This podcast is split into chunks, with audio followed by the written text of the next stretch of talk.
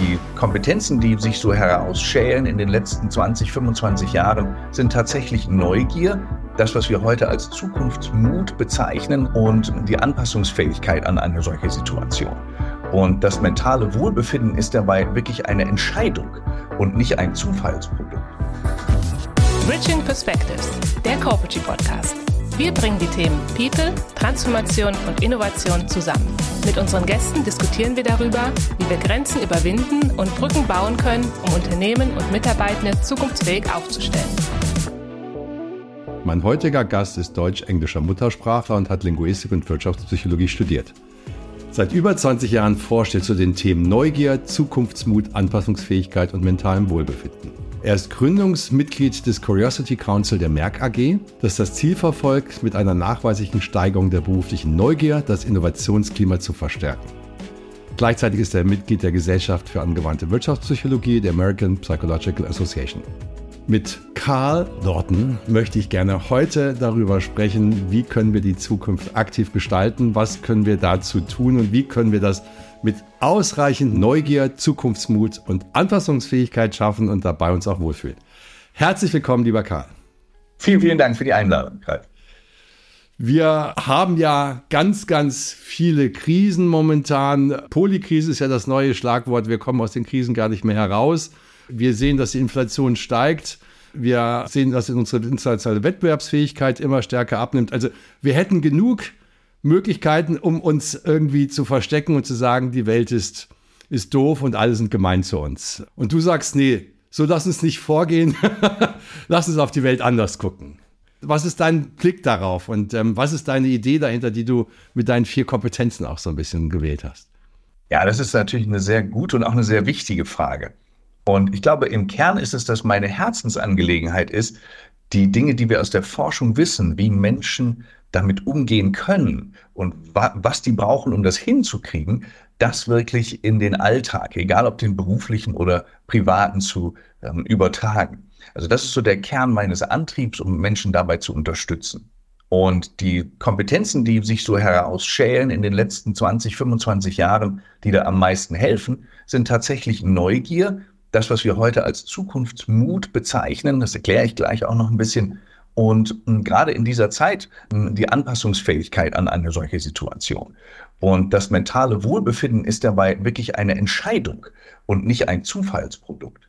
Und ja. diese vier hängen halt zusammen, die sind ein bisschen wie so ein Tutti-Frutti-Eis, was man so aufeinander stapelt und so merkt, das ist die Basis, das kommt obendrauf und ohne das gibt es auch kein Dach und kein Verhalten. Wenn du über Neugier sprichst, das hast du sozusagen als ersten, als ersten Punkt gemeint. Was meinst du mit Neugier? Ich hatte mal gesehen, dass die Neugier ja stark mit dem, mit dem zunehmenden Alter abnimmt. Ne? Und äh, dass ein Kind irgendwie ganz viele Fragen stellt und je älter du wirst, je weniger Fragen stellst du eigentlich. Was meinst du mit Neugier? Ja, also um das, äh, den Ball aufzugreifen, den du gerade äh, gespielt hast, tatsächlich ist das evolutionär total nachvollziehbar. Wenn ein Organismus neu in einer Welt ist, muss er sich orientieren. Und das macht ein ähm, Mensch mit beginnendem Intellekt, also mit Sprachfähigkeit und Denkfähigkeit, ähm, wenn er es kann, dann über Sprache. Äh, und die Frage ist halt das, was wir Menschen beibringen als Kommunikationstool, um sich die Welt zu erschließen. Was dann passiert ist, je mehr Fragen ich stelle, umso mehr Antworten habe ich. Spulen wir 50 Jahre vor, bin ich, weiß ich nicht, 55, 60, dann habe ich die meisten Fragen ja beantwortet bekommen, also zumindest die grundlegenden. Äh, ja. Wie funktioniert Tomatensauce und all so Zeug. Und die, was sich daraus ergibt, halt notwendigerweise ist, dass wir ja nicht mehr so viele Fragen stellen müssen, um den Alltag irgendwie gewuppt zu bekommen. Und tatsächlich können wir auch zeigen, dass, also nicht wir in dem Fall, weil wir legen Leute relativ selten in die MRTs, sondern wir machen immer eher so die klassische Psychologie, befragen und mit Menschen interagieren, Verhalten beobachten, können die Kollegen, die Menschen wirklich in den Scanner legen, zeigen, dass bestimmte Hirnareale gar nicht mehr so ähm, viel genutzt werden, weil die Automatisierung im Gehirn wirklich ein, ein Wahnsinn, ein Wahnsinns-Cash-Cow ist. Automatisierung bedeutet für das Gehirn äh, Energiesparen. Und kein Gehirn weiß, was morgen passiert. Die Zukunft ist tatsächlich für unseren neuronalen Knoten da oben total ungewiss. Also besser Energie sparen, falls was kommt, auf das ich schnell reagieren muss. Das ist so das Grundprinzip. Und eine Folge davon ist, dass wenn wir Dinge erst einmal verstanden haben, wir sie nicht weiter hinterfragen, solange sie einigermaßen gut funktionieren. Und das Verhalten, was wir beobachten, ist weniger Fragen. Ja, wobei Wobei, wenn ich kurz einhaken darf, weil du hast ja gesagt, irgendwann wissen wir alles oder wir wissen sehr viel und deswegen brauchen wir gar nicht mehr so viel Fragen. Auf der anderen Seite finde ich, wenn ich so ein bisschen über den Teich gucke, also jetzt nicht über den Erbelkanal, sondern über den ganzen Teich gucke, ja, habe ich immer das Gefühl, dass die Amerikaner auch deut deutlich offener für Neues sind und auch egal in welchem Alter Menschen sind, viel mehr Bereitschaft haben, ähm, sich mit Neuem auseinanderzusetzen. Und und wenn ich jetzt nicht nur den Sprung in Richtung Digitalisierung von, von 20 Jahren sehe, sondern jetzt den, den Sprung in Richtung KI, wo ja wirklich gar nicht klar ist, was eigentlich passiert in allen Dimensionen. Ja, also gesellschaftlich, politisch, welche Einflüsse das hat, wirtschaftlich sowieso, dann müssten wir doch eigentlich unsere Neugier wieder auf, auf kindliches Maß zurücksetzen. ja, das ist ein guter Punkt. Äh, und da sind irgendwie so drei Dinge die ich ganz kurz vielleicht zusammenbringen würde. Das eine ist, diese, diese nationale Brille oder internationale, also die zwischen den Nationen Brille sozusagen. Da gibt es ja Hufstede, der in seiner Zeit ja wirklich sehr schön herausgearbeitet hat, welche Eckpfeiler äh, kulturellen Verhaltens hm, Menschen oder Nationen aufweisen. Und da ist wirklich eines ja die Ungewissheitstoleranz. Und da ist die in Amerika tatsächlich sehr viel stärker ausgeprägt als zum Beispiel in Deutschland, wenn man das als Kultur nimmt, als, als grundlegenden Pfeiler, der eine Nation umschreibt. Was ich allerdings ein bisschen differenzierter sehe, ist, wo man hinschaut. Weil ich würde mal sagen, Menschen in New York haben ein etwas anderes Verständnis und eine etwas andere Offenheit gegenüber künstlicher Intelligenz, all den Anwendungen, all den Neuigkeiten als Menschen in Iowa. Nichts gegen die Menschen in Iowa. Aber sie haben halt eine andere Weltsicht, weil sie in einer anderen, in einem anderen Teil der Welt ja. leben. Und so ist das natürlich hier auch. Äh, in Deutschland. Also insofern finde ich, so ein, so ein Bild muss auch ein bisschen differenzierter sein. Was wir aber gemacht haben tatsächlich, als wir das ähm, Assessment, also dieses wissenschaftliche äh, Selbsteinschätzungstool für die berufliche Neugier gemacht haben, ist, wir haben die USA und Deutschland verglichen, weil ich damals mit einem Kollegen ähm, von der Uni in Virginia zusammengearbeitet habe und wir haben zwei Stichproben gehabt. Und da zeigte sich, tatsächlich, dass diese Offenheit für die Ideen anderer, äh, zumindest statistisch in unserer Stichprobe, stärker ausgeprägt war in den USA. Und was das bedeutet, wenn du das im Alltag mitbekommst, ist, die sind durchaus interessiert an dem, was du denkst, wie du die Welt siehst. Sie haben aber trotzdem noch selber auch ein sehr starkes Meinungsbild. Und insofern gebe ich dir da ein bisschen recht. Was uns überrascht hat, ist, wie stark diese Entdeckerfreude und dieser Drang, Wissenslücken zu füllen, in beiden Ländern ist. Ähm, und wir hatten eine relativ große Stickprobe, wir hatten also mehrere tausend Leute und Merck hat auch über die Jahre immer wieder fast weltweit ähm, Curiosity Scores erhoben. Und da zeigte sich immer wieder, wir so schlecht sind wir gar nicht im deutschsprachigen Raum mit unserer beruflichen Neugier. Das heißt also, auch hier ist die Offenheit da, sie ist nur äh, sagen wir mal, nicht normal verteilt. also es gibt nicht sozusagen den dicken Klotz, die alle total ähm, Lust haben, was Neues kennenzulernen und es gibt ein paar Unneugierige, sondern das ist so ein bisschen ähm, rechtsschief verteilt. Du hattest ja eben auch schon gerade äh, Merck angesprochen gehabt mit dem Curiosity Council, also wirklich zu sagen, wir, man versucht sehr, es ist, ich will jetzt nicht sagen systematisch, sagen wir mal bewusst, wahrscheinlich ist beides richtig, die, die berufliche Neugier zu steigern, um dadurch auch das, das Innovationsklima einfach zu erhöhen. Was für Maßnahmen ähm, macht ihr dort? Ja, also das, das dockt so ein bisschen an an das, was du eben gesagt hast, mit brauchen wir alle wieder kindliche Neugier. Und da würde ich sagen, nee, die brauchen wir nicht, weil was meine Tochter in ihren ersten Jahren gemacht hat, ist natürlich blöd, wenn du Tochter eines Psychologen bist, der guckt natürlich. ne? ähm, aber die saß da und hat so einen ganzen Vormittag ähm, Tomaten zerquetscht. Und was aber das Gehirn brauchte, war die Regel dahinter. Und die Regel ist, wenn es rot ist, rund ist und die Haut so leicht ledrig, ist es dann immer so, dass wenn ich so mache, macht das und da kommt ja. so ein Saft raus. Und das macht, macht das Gehirn so oft, bis es sozusagen wie so ein KI-Algorithmus das gespeichert hat und sagt, ja, ist eine direkte Korrelation, Haken dran. Das brauchen wir jetzt nicht mehr so sehr. Ähm, das ist also sowas, nennen wir diversive Neugier, wie so ein wirklich interessiert sein an tausend Dingen und die Welt wirklich neu entdecken. Was wir in in, mit zunehmendem Alter wirklich brauchen und auch erhalten müssen und können, ist das, was wir epistemische Neugier nennen. Auf Deutsch Wissenshunger. Also lernen wollen. Ja. Und das ist etwas, an dem wir wirklich sehr intensiv gearbeitet haben. Und um zu verstehen, wie man das erhöhen kann, muss man ja erstmal wissen, wie man es messen kann. Und messen kann man das, indem man vier Facetten von Neugier versteht. Also das hat sich wirklich in unserer wissenschaftlichen Arbeit herauskristallisiert. Es gibt nämlich die Entdeckerfreude. Das ist das, was jeder damit verbindet. So Fragen stellen, neue Leute kennenlernen wollen, Dinge ausprobieren. Aber es gibt sozusagen den, den dunklen Zwilling der Entdeckerfreude. Und das ist sowas wie der Antrieb aus Wissensmangel. Das ist der Moment, wenn du so merkst, dir fehlt eine Info oder du kommst nicht dahinter oder das Problem ist nicht so leicht zu lösen. Das ist also was ganz anderes als einfach nur ausprobieren. Das ist so dranbleiben, bis ich es geschnallt habe. Und das ist dieser Antrieb äh, durch Wissenslücken. Und das sind zwei Arten von Neugier, die Menschen in unterschiedlichen Situationen unterschiedlich stark ausleben.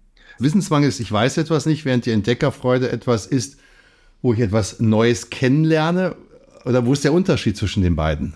Mm, wir haben da so zwei Dimensionen, die nennen sich auf Englisch Wanting und Liking. Also Wanting heißt, wie dringend brauche ich das? Ja. Und Liking heißt, es gefällt mir das. Ja, ja, ich hätte es gerne. Und diese, diese Entdeckerfreude, die hat so ein Liking, also finde ich cool, machen wir mal, lass mal ausprobieren. Das hat so was Leichtfüßiges auch, ähm, nicht was in die Tiefe gehendes, weil ich habe es jetzt nicht so dringend nötig.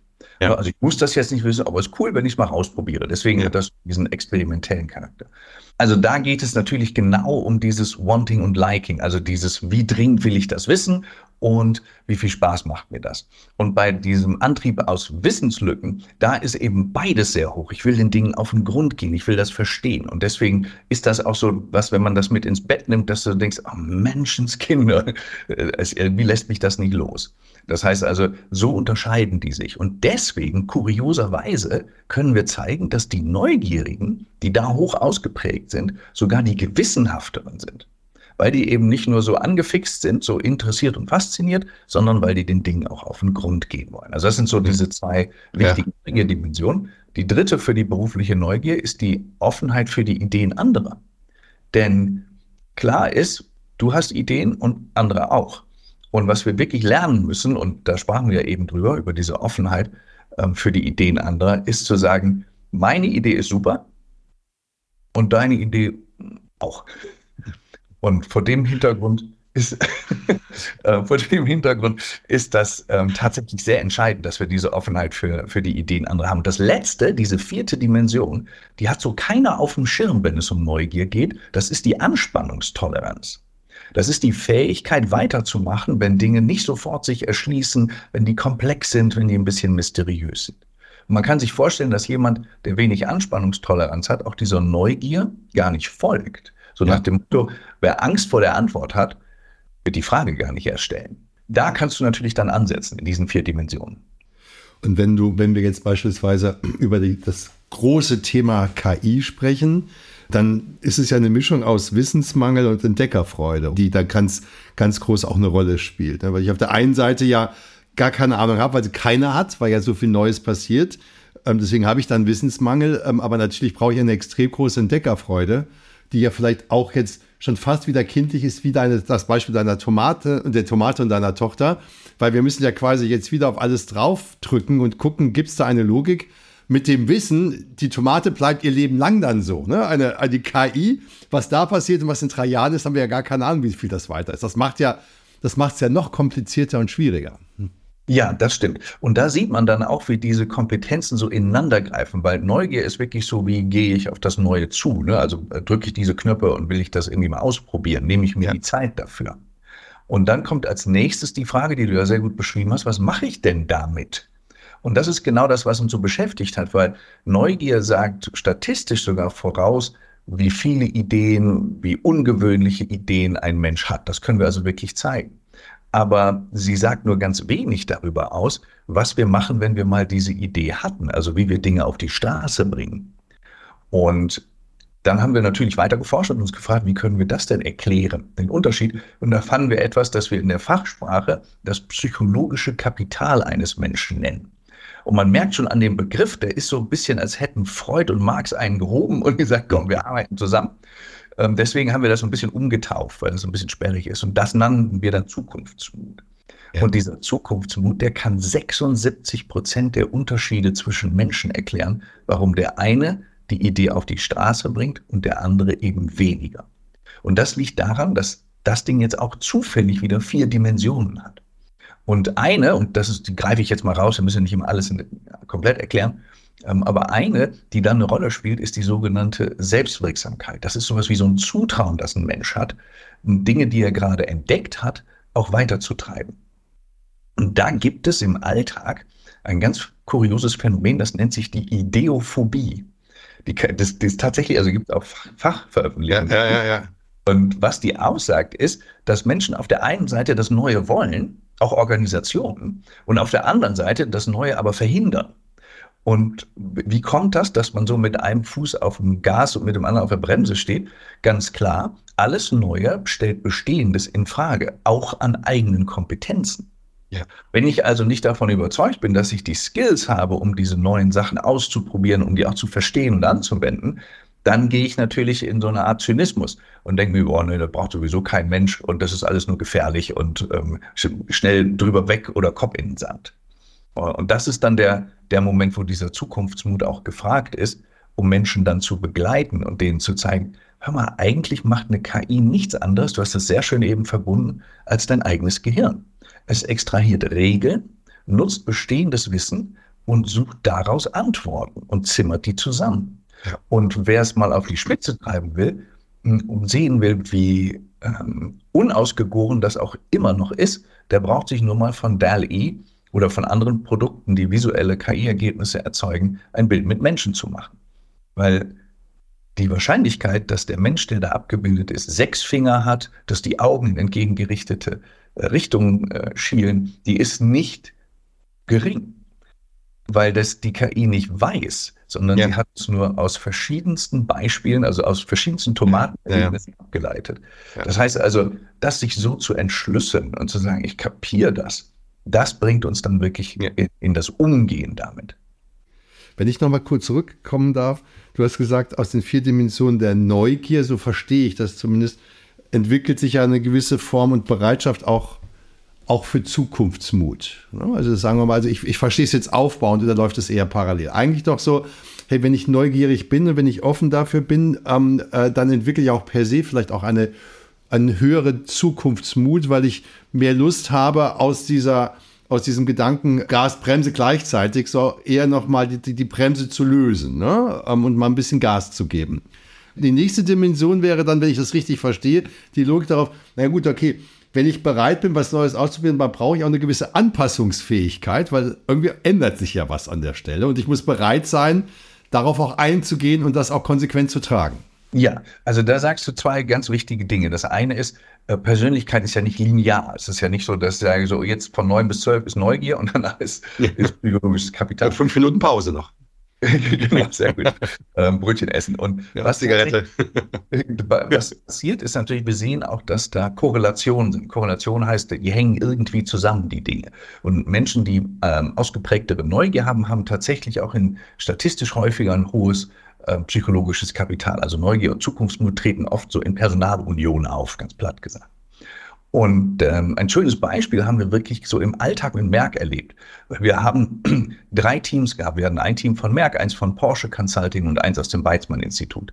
Da haben wir erstmal die berufliche Neugier erhoben, um so eine Baseline zu haben.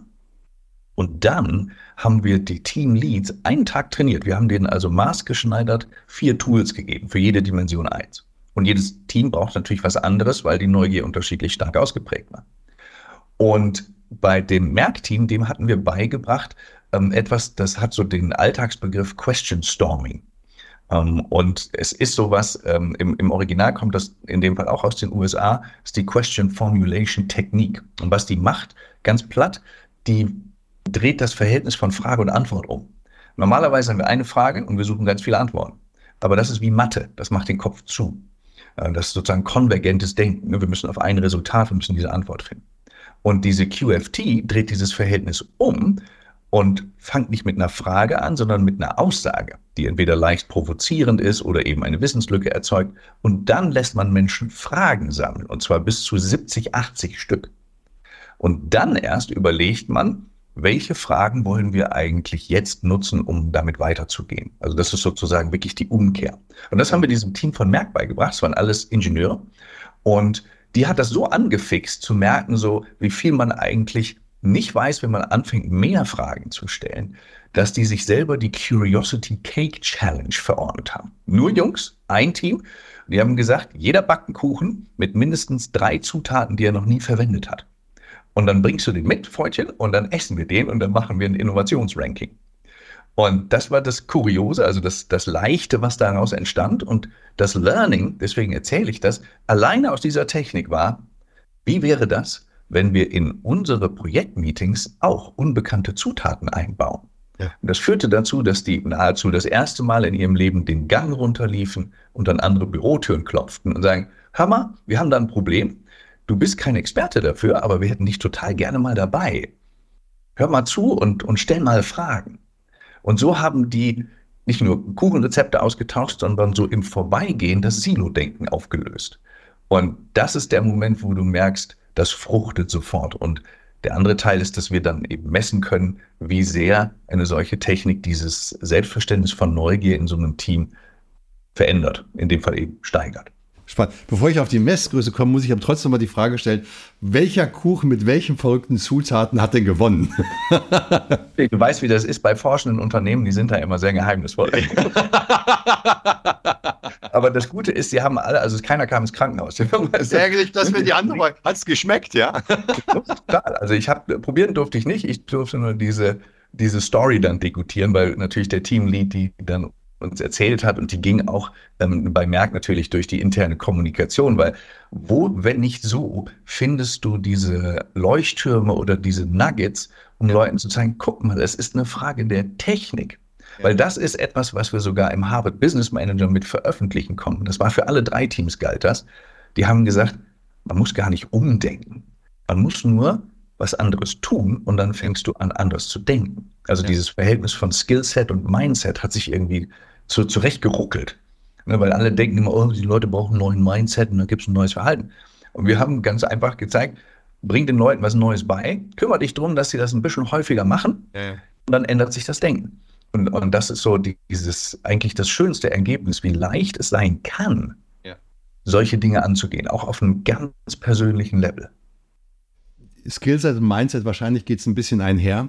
Du brauchst schon irgendwie so eine gewisse Offenheit, die kannst du ein bisschen auch trainieren und da kannst du auch Dinge schaffen. Aber wenn du einfach Fakten Anführungszeichen schaffst und sagst, hier probier mal was Neues aus, dann entwickelt sich aus, wenn, wenn die grundsätzliche Offenheit einfach dafür, einfach dafür da ist. Ich denke, dass äh, manchmal wird ja auch sehr geforscht aus der Forschung heraus, ohne dass man vielleicht mal mit dem Kunden anfängt zu fragen, was braucht der und was guckt der. Und von daher ist das ja auch ein Ansatz, wo ich sage, welche Fragen gibt es denn vielleicht, bevor ich die Antworten habe? Und ich glaube, solche verschiedenen Kreativtechniken in Kombination helfen. Da muss man ein bisschen gucken, für welches Problem man gerade da ist und welche, welche Kultur und welche Historie, welche Branche man hat.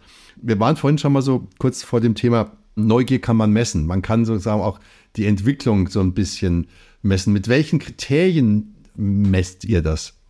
Mhm. Ähm, also zum einen kannst du natürlich wirklich das Konstrukt messen, wie wir das nennen. Also Neugier ist ein Konstrukt, das heißt eigentlich nichts anderes als, das hat bestimmte Verhaltensweisen. Und diese Verhaltensweisen, die kann man abbilden in Sätzen oder in Aussagen. Zum Beispiel gibt es eine Aussage, wenn ich in einer neuen Stadt bin, dann macht es mir Riesenfreude, ähm, Stadtteile zu Fuß zu erkunden, ohne einen Stadtplan zu nutzen. Und dann gibt es dahinter immer so eine Skala von 0 bis, weiß nicht, 7 manchmal bis 5. Und da ist, sagst du dann, oh, das trifft auf mich zu, ist eine 5, äh, ne, nicht so ganz. Manchmal mache ich das, manchmal nicht oder eben gar nicht und das ist eine 0 und, und eine 1. Und ähm, so haben wir also verschiedene Items, die, die kriegt man dann durch immer wieder statistisches Bereinigen. Irgendwann hast du so Items, die ganz viel erklären können. Ähm, und wir haben diese vier Dimensionen. Bei jeder Dimension gibt es vier Items und das kann man wirklich ausfüllen. Und die, in der Psychologie gibt es so, eine, so einen Trend hin zu kürzeren Tests. Ähm, das hat damit zu tun, dass wir sagen, wir, wir wollen ja nicht immer in die Tiefe messen, sondern manchmal wollen wir auch so ein bisschen mehr eine Skizze, die ausreicht, um dann tätig zu werden. Ja. Und deswegen gehört das zu diesen etwas moderneren Tools. So, jetzt haben wir das. Ähm, den kann man auch machen, den gibt es auf der äh, Website von Merck. Ich selbst habe den auch auf meiner Website, weil wir den ja mit veröffentlicht haben. Und dann kommt da natürlich ein Ergebnis raus. Und das ist sozusagen das Rohergebnis. Das heißt also, das sind die, die nackten Werte. Habe ich dann einen Neugierquotienten von 10 oder, oder was ist das ein qualitatives Ergebnis? Ja, genau. Das ist, das ist, weil das ein, ein so ein Self-Assessment ist, wo du dich in so einer Skala einordnest, ja. ist das tatsächlich ein quantitatives Ergebnis. Das heißt also, du hast nachher, ähm, sagen wir mal, das ist, glaube ich, eine Fünfer-Skala. Wenn du 20 Items hast, äh, dann kannst du 20 mal 5, wäre das Maximum, 100 wäre so, sozusagen der absolute Heavy Neugier-Score, wenn du überall sagst, ja, das bin ich total. Yeah. Und was wir aber sehen können, ist, dass es so Profile gibt, die äh, sehr unterschiedlich in ihrer Ausprägung sind.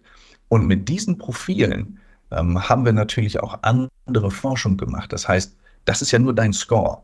Die Frage ist ja, was sagt der über genau. Verhalten aus? Ja. Und wir haben das ähm, damals in unseren äh, ersten Studien zum Beispiel mit Innovationsverhalten oder mit äh, Jobcrafting zusammengesetzt. Jobcrafting ist, wie ein Mensch sich so seine Arbeitsabläufe, seinen Arbeitsplatz gestaltet. Etwas, das ja in der heutigen Zeit total wichtig geworden ist, wo wir ja alle oder viele von uns auch zu Hause irgendwie gestaltend tätig werden, auch in den Abläufen. Ähm, und wir gucken, wie hängt das zusammen.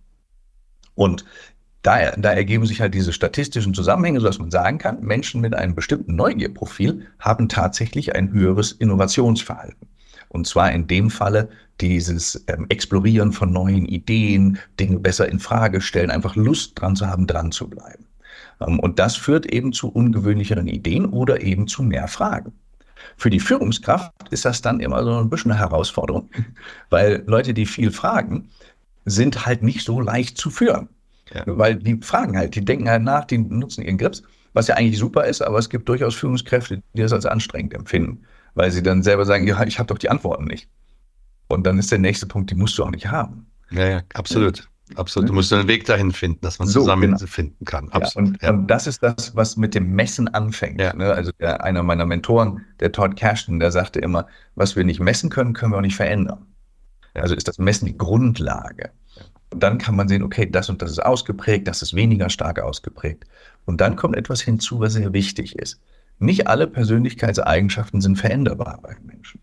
Manche gar nicht, manche nur sehr schwer, bei manchen streiten sich die Psychologen, aber es gibt eben auch einige, wo wir sehr gut verändernd einsetzen können, wo wir das auch beweisen können. Und die Neugier gehört dazu. Das ist also eine der aus der positiven Psychologie abgeleiteten Eigenschaften. Und die muss per Definition veränderbar sein. Und ja. deswegen haben wir dann überhaupt angefangen zu sagen, wenn das damit zusammenhängt, Neugierige äh, haben mehr Ideen, haben ungewöhnlichere Ideen, stellen mehr Fragen, gehen den Dingen mehr auf den Grund. Wie kriegen wir das hin, dass wir das, dass wir das erhöhen können bei einem Team oder bei einem Individuum? Und dafür muss man natürlich dann auch messen, wie ist es, wenn wir es gemacht haben. Ja. Ähm, du hast gesagt, auf deiner Webseite kann man den Test auch machen. Auf welcher Webseite muss man da genau gehen? Äh, dass ich, du kommst zum Beispiel drauf mit neugier.com. Okay, spannend. okay, cool. Dann neugier.com und dann, dann kann man Self-Assessment, wenn man jetzt gemessen hat und sagt, hey, ich bin dafür, ich bin da interessiert, man hat den Test gemacht. Was sind so die drei Dinge, die man als Individuum oder im Team machen kann und morgen beginnen kann, um vielleicht das so ein Hauch zu, so ein Hauch neugieriger zu werden? Tomaten kaufen ist eine Option, ist klar. Genau. ähm, was, was tatsächlich äh, den Menschen unglaublich viel Spaß macht, ist etwas, das wir, also die Tools, die wir entwickelt haben, sind auch wieder aus der Wissenschaft abgeleitet. Das ist jetzt nicht so, ach, könnte man mal machen, ist eine lustige Technik, sondern gibt es dazu Belege, dass das irgendwie die Welt danach anders aussieht. Ähm, und eine ist das sogenannte Janus-Denken. Ähm, das hat damit zu tun, dass diese, die römische Antike ja von Janus ausging als jemand mit zwei Gesichtern, eins vorne, eins hinten. Und was wir daraus so ein bisschen abgeleitet haben, ist die Frage, kann ein Mensch wirklich etwas, von etwas überzeugt sein und von dem Gegenteil? Und das heißt also, so eine Art mentale Flexibilität, die brauchst du eigentlich, um offen zu sein für die Ideen anderer. Ja. Weil evolutionär sagt dein Gehirn, deine Idee ist super, äh, meine ist noch besser. Und wenn andersrum geht es dann, meine Idee ist gut und deine ist deine. Und was du eben können musst, ist beide Ideen gleich wertig, wertschätzend behandeln. Und das geht in drei Schritten. Und das erste ist, was haben wir eigentlich immer schon gemacht, wenn wir so ein Thema angehen, neues Projekt angehen, Kundenpitch, ähm, äh, eine Veranstaltung planen? Das ist sozusagen der Faulheitsmodus des Gehirns, sozusagen der, der automatische Algorithmus. Die zweite Frage ist jetzt die Janus-Frage. Was würden wir eigentlich niemals tun, um ein neues Produkt zu entwickeln, Kundenpitch zu starten, eine Veranstaltung zu gestalten. Und dann kommt die dritte und die ist, was könnte an den Antworten auf Frage 2 doch richtig sein? Und das macht den Leuten unglaublich viel Spaß, weil es wirklich eine ganz schlichte, minimal invasive Technik ist, um Neugier wirklich beim Schopfe zu packen, weil da greift dann alles irgendwann. Ähm, du brauchst ja auch Anspannungstoleranz, wenn du dann auf Ideen kommst und sagst, um Gottes Willen, never ever, das würden wir niemals tun. Und es gibt ein sehr schönes Beispiel von Pepsi. Äh, Pepsi hatte in den 90ern Crystal Pepsi entwickelt. Ähm, also ich kann mich noch ganz knapp daran erinnern, äh, vielleicht einige, die zuhören, zuschauen nicht. Ähm, das war wirklich eine durchsichtige Cola. Und das Problem war, Pepsi fand das geil, aber die Verbraucher nicht. Da hatten die so ein Innovation. Das ist schwierig. Und dann hatten die gesagt, was machen wir jetzt? Und dann gab es einen Typen, der Chick Thompson heißt er, den gibt es auch wirklich. Äh, und der hat zu denen gesagt, lass uns doch gleich Wasser produzieren. Und ne, das sozusagen das genaue Gegenteil. Und dann die, die Heads dann bei Pepsi sagten, but, nee, never ever. Das macht ja unser ganzes Geschäftsmodell kaputt. Wir machen Wasser mit Geschmack und da kann uns keiner das Wasser reichen. So sieht das aus. Aber der blieb dran. Haben wir ja gelernt zu Beginn. Neugier und Gewissenhaftigkeit gehören zusammen. Und er blieb dran und das, die Konsequenz war Aquafina. Es war über viele, viele Jahre das bestverkaufte Tafelwasser in den USA, made by Pepsi, weil jemand genau das gemacht hat. Was würden wir niemals tun? Und was wäre daran doch richtig. Ja, ja und das ist insofern also richtiger, man könnte fast so auf Neudeutsch sagen, so Neugier-Hack. Ähm, und das zu sammeln und zu gucken. Ich habe das mal live gemacht mit einer Bank in einer, in einem, äh, in einer Tagung und da kam einer, also die haben das dann überlegt und ich bin dann mit dem Mikro hin und dann sagte einer, also gibt drei Dinge, die würde ich niemals tun. Äh, ich bin Frankfurter, ich würde niemals zum Fußballspiel von Mainz gehen.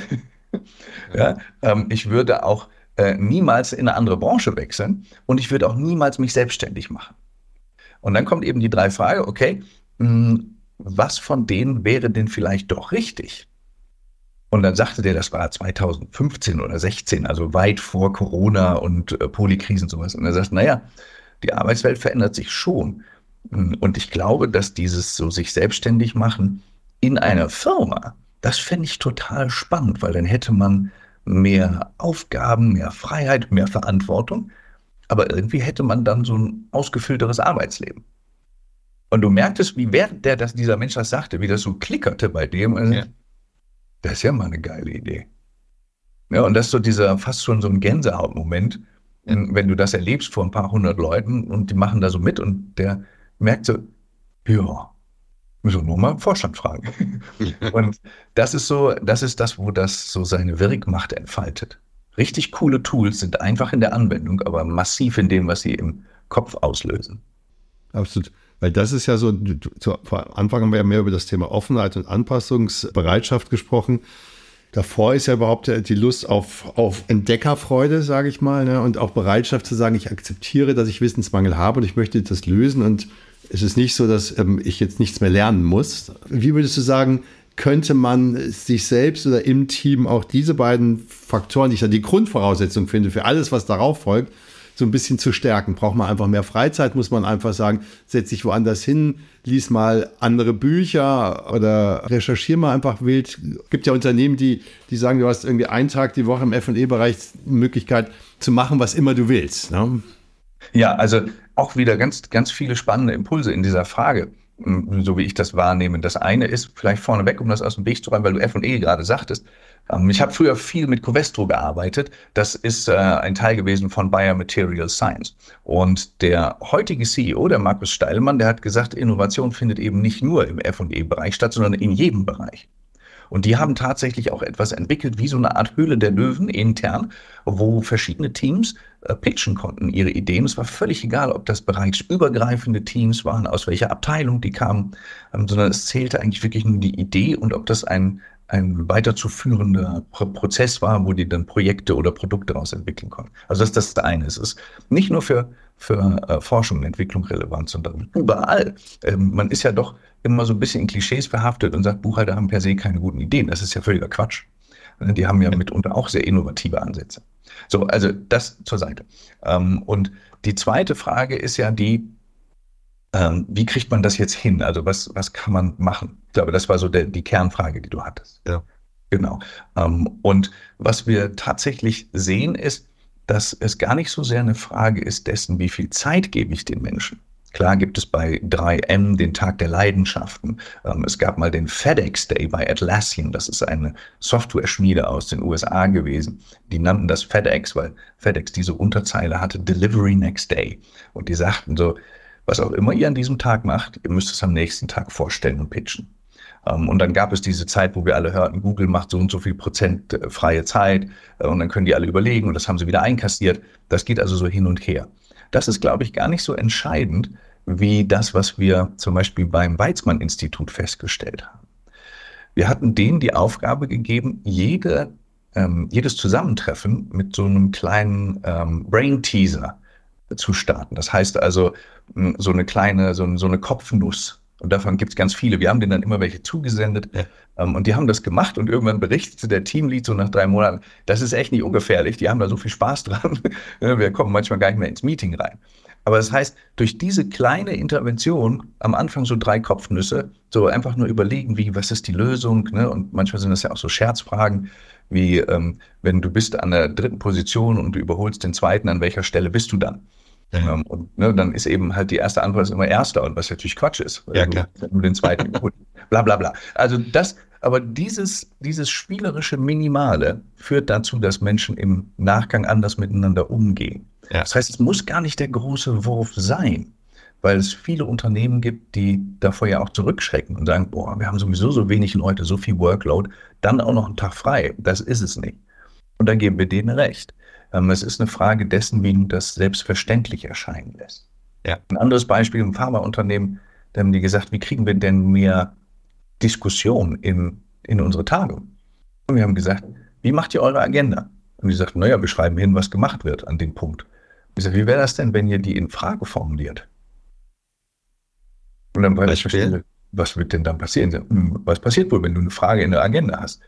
Ich warte auf Antworten. Genau. das heißt also, solche Kleinigkeiten sind eigentlich viel eher das Salz in der Suppe des 21. Jahrhunderts, wenn es um das Erzeugen von Neugier geht, ähm, als diese großen Würfe, die sind natürlich auch schön, aber eben nicht so umsetzbar. Und einer der größten Würfe ist das, ähm, was wir als Curiosity Journey mal entwickelt haben. Ist das eigentlich dann eher für die Innovationsbereiche oder sagst du, du hast es ja eben auch schon mal gesagt, geht es nicht sozusagen um alle Bereiche, weil wir in einer permanenten Transformation uns bewegen und eigentlich alle diese Dinge in Frage stellen müssen. Jeder Bereich, ob Marketing, Vertrieb, Buchhaltung, was auch immer.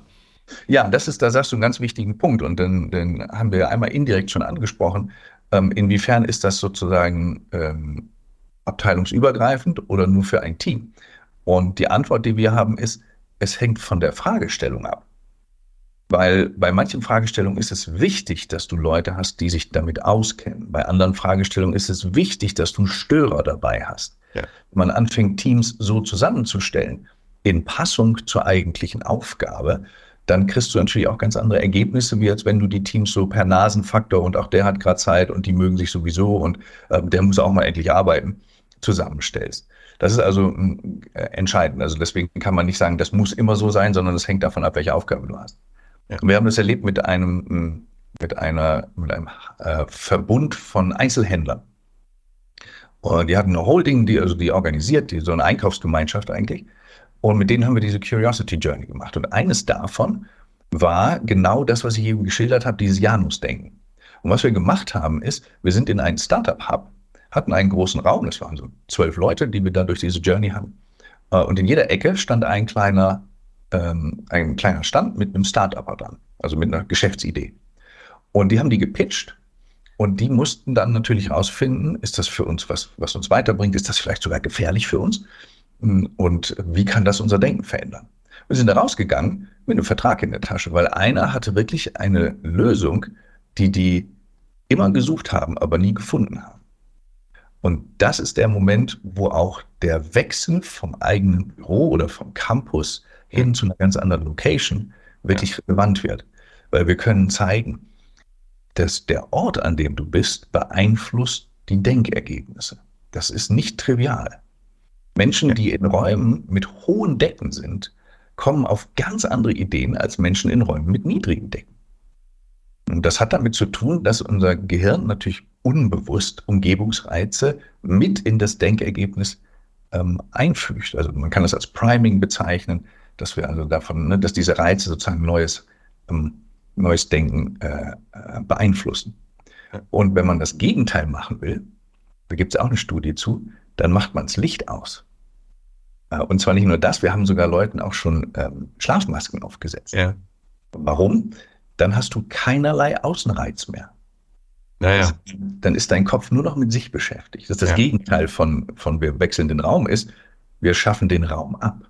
Das wäre so der Mini-Hack, weil 20 Schlafmasken sind schnell gekauft. Nein, das ist so, das ist so. Aber es ist ja auch sozusagen einer der Klassiker, dass man bewusst irgendwo in, in, in andere Orte fährt, wenn man Kreativ-Sessions haben möchte und vielleicht auch in die Berge hoch, weil es einfach noch was auch mit einem macht, wenn man einfach mal freier gucken kann und wenn man nicht das Gewohnte hat, wo man sagt, oh Gott, da fällt mir jetzt noch an, die, Rech die, die Rechnung muss ich noch schreiben oder diesen, den, den, muss ich noch anrufen oder das muss ich noch zuschicken.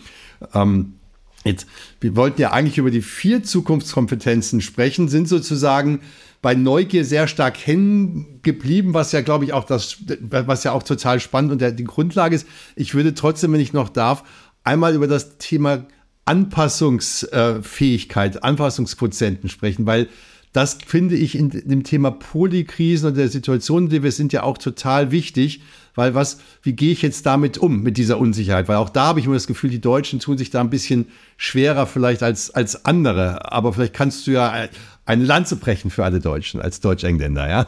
Äh, tatsächlich ähm, ist das, ist, muss man das kurz einmal abgrenzen voneinander, weil du hast ja eben tatsächlich auch einmal das schon versucht zusammenzubringen und ich bin äh, einfach hängen geblieben in einem Teil deiner Frage. Entschuldige das. Ähm, die Neugier und der Zukunftsmut kümmern sich darum, das Neue zu entdecken und in die Welt zu bringen. Das ist also sozusagen vorwärts gerichtet. Ähm, und äh, März 2020 wollte das von uns keiner mehr wissen. Wie, wie bin ich neugierig oder zukunftsmutig? Und der Grund war, es kam zu viel Neues auf uns zu. Also die Wirkrichtung hatte sich umgekehrt. Und das war genau der Moment, wo wir geguckt haben, was können wir jetzt beitragen? Wie, wie können wir das erklären, warum Menschen damit zurechtkommen? Und daraus entstand das, was wir dann ähm, veröffentlicht haben, auch bei Gabal, dieses AQ, weil auch da haben wir so ein bisschen Wortkosmetik betrieben. Anpassungsfähigkeit klingt auch so ein bisschen immer nach so weichem Rückgrat. Und wir haben gesagt, nee, das ist es nicht. Es ist mehr eine, eine Schlauheit, also eine Anpassungsintelligenz. Und da zeigt sich tatsächlich, dass es Menschen gibt, die können sehr klar unterscheiden zwischen Dingen, auf die sie Einfluss nehmen können und Dingen, die sie nicht beeinflussen können. Das nennen wir den Locus of Control, also die Kontrollüberzeugung. Und das ist der erste Schritt, weil Energien, egal ob mental oder sonst wie, zu verschwenden auf Dinge, die ich nicht beeinflussen kann, hat eigentlich überhaupt keinen Effekt. Außer dem, dass ich merke, ich kann nichts tun. Das heißt also, wenn ich mir meine Handlungsfähigkeit in einer Polykrise erhalten will, dann sollte ich mich im ersten Schritt mal damit auseinandersetzen, welche Teile an dieser Krise kann ich überhaupt beeinflussen weil die, die ich nicht beeinflussen kann, da muss ich mich eigentlich auch nicht so intensiv mit auseinandersetzen, außer wenn ich Hilflosigkeit erleben will. So, das ist also der erste Schritt, diese Kontrollüberzeugung. Und das zweite ist, dass wir zeigen können, Menschen, die diese Anpassungsfähigkeit haben, die lässt sich wieder messen, die sind tatsächlich diejenigen, die nicht nur schneller reagieren, indem sie alte Routinen schneller fallen lassen und neue schneller ähm, aufnehmen können, sondern es sind auch diejenigen, die proaktiv auf so etwas zugehen und versuchen, das zu gestalten, während es entsteht. Und das ist eigentlich, das sind so die zwei Richtungen der ähm, Anpassungsfähigkeit, die oftmals gar nicht so gesehen werden. Ja. Ähm, aber wichtig ist es erst geworden in dem Moment, als mehr Neues auf uns zukam, als wir in die Welt setzen konnten. Was können wir jetzt im Team tun, oder ja, ich sage bewusst im Team oder auch für einen selbst, äh, um, sagen wir mal, eine höhere Anpassungsfähigkeit zu haben, aber damit auch eine höhere Zufriedenheit, weil ich glaube, das ist ja auch wichtig, dass man irgendwie damit umgehen kann einfach. Ne? Es wird uns, es wird nicht weggehen einfach, glaube ich. Ja, ja, das stimmt. Und ähm, das eine ist, dass man äh, so eine Art Emotionsmanagement tatsächlich gezielt betreiben muss. Also man muss so diese ähm, emotionale Robustheit ist etwas, was Leute mit Anpassungsfähigkeit auch auszeichnet. Hm, und da gibt es etwas, das nennen wir ähm, Reappraisal. Das ist wie so eine Art Umbewertung oder Neuinterpretation von etwas. Und was ganz oft vergessen wird, den, den Leuten mitzubringen im Alltag, ist, was für eine Reihenfolge man einhalten sollte, damit ein Organismus auch wirklich das verarbeiten kann. Und da gibt es wirklich eine Reihenfolge. Ähm, und die erste ist, ähm, also wir fassen das immer zusammen in SNAP, also S-N-A-P, ne, wie so Schnapp. Ja. Ähm, das erste, das S steht für Stoppen. Weil wenn wir merken, das, das holt mich gerade ein, dieses Denken so um Gottes Willen, das haut nicht hin und ich kriege das nicht hin und das ist alles zu viel und ich bin nicht gut genug. Das Erste, was wir machen müssen, ist stoppen und atmen. Das klingt immer so ein bisschen so, ja, erst, das klingt ein bisschen eine Sendung der Maus, aber das ist tatsächlich so. Drei tiefe Atmer, dann gibt es auch einen Begriff für das, der psychologische Seufzer. Äh, diese drei tiefen Atmer, die bringen erst einmal dein Nervensystem ein bisschen runter in so einer Anspannungssituation. Ohne dass du das physiologisch angehst, ist alles andere vergebene Lebensmühe. Ähm, das Zweite, was passiert, wenn du das gemacht hast, ist, gib dem mal einen Namen, versuch das mal zu beschreiben was du gerade empfindest. Das hat auch einen wichtigen Hintergrund, nämlich es veräußert, also es bringt es nach außen, was wir gerade empfinden. Das heißt, wir kriegen eine Distanz, weil wir können es aussprechen, im wahrsten Sinne des Wortes. Dann erst kommt der dritte Schritt, also jetzt haben wir stoppen, einen Namen geben. Jetzt kommt das A für alternative Erklärung. Also was können wir denn daraus jetzt mitnehmen? Was können wir lernen? Was ist das, was wir sozusagen fortschreiben können als Learning daraus? Und dann das P, und das spricht ja auch diese mentale Gesundheit an, ist dieses positive Gefühl, sich bewusst zu machen, was man danach hat. Aber erstmal muss man diese drei Schritte durchlaufen, sonst gibt es das P nicht. Ja. Das heißt ja nicht PNAS, sondern Snap. und das ist das, worauf es eigentlich ankommt. Und das beherrschen Menschen mit mehr Anpassungsfähigkeit, gerade in so einem Krisenmodus, fast intuitiv. Ja. Dass die sich erstmal runterregulieren, dass die sagen, was ist eigentlich Sache? Sie sagen, wie kann man das noch sehen? und dass die sich dann auch bewusst werden, ja, das fühlt sich schon ganz anders an. Ja, und daraus dann mit klarem Verstand nächste Schritte ableiten, oder? Das ist dann, das, das, so verstehe ich dich, ne? Weil am Ende des Tages, wenn ich irgendwie mal einen klaren Blick habe und nicht mit Panik arbeite und, und auf der einen Seite entweder, was passiert in Panik? Man wird komplett aktionistisch oder man verharrt wie die Katze vor der Schlange. Und, ähm, aber, es, aber man verändert nichts. Und das Geheimnis ist, dass man ja verändert, nicht rückgratlos sein, sondern nicht starr sein. Ich glaube, das ist ja eigentlich die Logik dahinter. Ja, ne? das ist eine sehr gute Umschreibung dafür. Äh, ja. Besonnenheit, so nennen wir das, ist eine der wichtigsten Faktoren von Anpassungsfähigkeit, ja. weil Emotionen sind in solchen, wenn sie so handlungsregulierend werden, das heißt also, ich ja, aus diesen Impulsen heraus ähm, mich verhalte, ähm, das ist oftmals keine gute Wahl in einer solchen Situation. Emotionen haben absoluten Grund und es ist auch richtig, dass wir merken, so, uh, das ist jetzt nicht ganz so einfach äh, und wir müssen da irgendwie was machen und das macht auch was mit mir. Also diese Reflexionsfähigkeit ist total wichtig. Aber dann aus dem Impuls heraus zu sagen, mache ich nicht, will ich nicht, lass mich, hm, das kann man wirklich anders angehen und das ist so einer der Kernelemente von, von Anpassungsfähigkeit, also das Denken und das Fühlen ähm, zu, zu bündeln und dann erst ins Verhalten einzusteigen und nicht was zu fühlen und sofort loszulegen.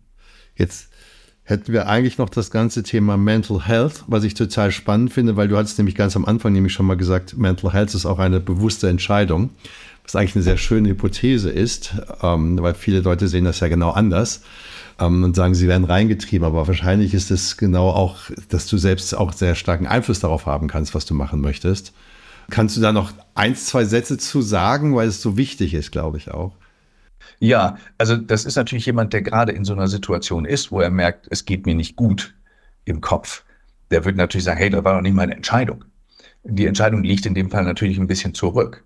Ähm, und deswegen ist das tatsächlich etwas, was man jetzt angehen kann. Und eines der Tools, die wir wirklich übergreifend über diese vier Zukunftskompetenzen nutzen, ist das, was wir äh, psychologische Flexibilität nennen. Das ist wirklich etwas, was direkt mit mentaler Gesundheit zusammenhängt. Und was es ist im Kern, ist relativ klar. Wir alle haben ähm, Gründe, warum wir die Dinge tun, wie wir sie tun. Wir nennen das die Qualitäten. Ja, zum Beispiel, warum spreche ich mit dir? Ich habe einfach Spaß daran, Wissen zu transferieren. Äh, mir liegt es ähm, wirklich ähm, am Herzen, vielleicht auch einen Unterschied in der Gesellschaft zu machen. Das sind so solche Antreiber, das sind so Qualitäten. Und die haben wir alle. Aber die geraten in Vergessenheit. Manchmal haben wir die noch nie ausgesprochen oder aufgeschrieben. Und da hilft etwas um, ähm, aus der Forschung, das findet man auch im Netz, das nennt man die Principles of Life, sowas wie die Lebensprinzipien. Und im einfachsten Fall ist das ein Kartenspiel. Ähm, da hast du die und das sind dann so, äh, in der Regel sind es so zwischen 50 und 70, je nachdem, wofür man das anwendet, ob privat oder beruflich. Und da wählt man dann die Top 5 aus. Also die fünf, wo du sagst, das sind die Dinger, die lassen mich jeden Morgen aufstehen und das tun, was ich tun würde, wenn ich könnte. Ja. Äh, deswegen nennen wir die Five Alive, äh, weil die dich zum Leben bringen. Ja. Die kannst du abfotografieren, die kannst du wie auch immer. So. Und was die jetzt machen in der Forschung ist, die zeigen Menschen, die sich dessen bewusst sind, die das gemacht haben, die machen weniger Fehler, die sind weniger stressanfällig und die outperformen sogar andere Menschen, obwohl die ein Fachtraining bekommen haben. Ähm, das heißt also, diese Stabilität entsteht daraus, dass ich weiß, was ich eigentlich in der Welt verändern will. Manche sagen, ist das ja auch nur ganz klein. Kreativ sein ist ja etwas, was eher so für dich und deine Umwelt gilt. Gesellschaftlichen Einfluss haben ist ja schon ein bisschen größer. Aber Menschen unterscheiden sich in dem, welche Qualitäten sie haben. Und sich derer bewusst zu werden, das ähm, verhindert, verhindert sogar dieses ähm, Ausbrennen, was manche Menschen erleben, weil sie nicht wissen, warum sie das tun oder wofür. Das ist was anderes als Purpose, diese ganze Purpose-Diskussion ist ein ganz anderes Thema. Hier geht es wirklich darum, was sind die Qualitäten, die ich in meinem Leben ausdrucken möchte. Lieber Karl, ich danke dir ganz, ganz herzlich für die Eindrücke, die du uns geben konntest, weil ich kann, es war so viel, dass man noch viel tiefer, viel sprechen, viel mehr eigentlich drüber sprechen musste. Ähm, deswegen sage ich fast Eindrücke. Wir haben zumindest in einem, konnten wir bei Neugier etwas tiefer rein, da sind wir hängen geblieben. Vielleicht müssen wir das nochmal fortsetzen. Ich danke dir für deine positive Art, deine positive Denke. Das ist, glaube ich, total wichtig ähm, in Zukunftskompetenzen und in Lust nach vorne und in Lust auf Neues und in, in Lust auf unterschiedliche Wege zu gehen. Ganz, ganz herzlichen Dank für deine Zeit. Ich danke dir. Vielen, vielen Dank.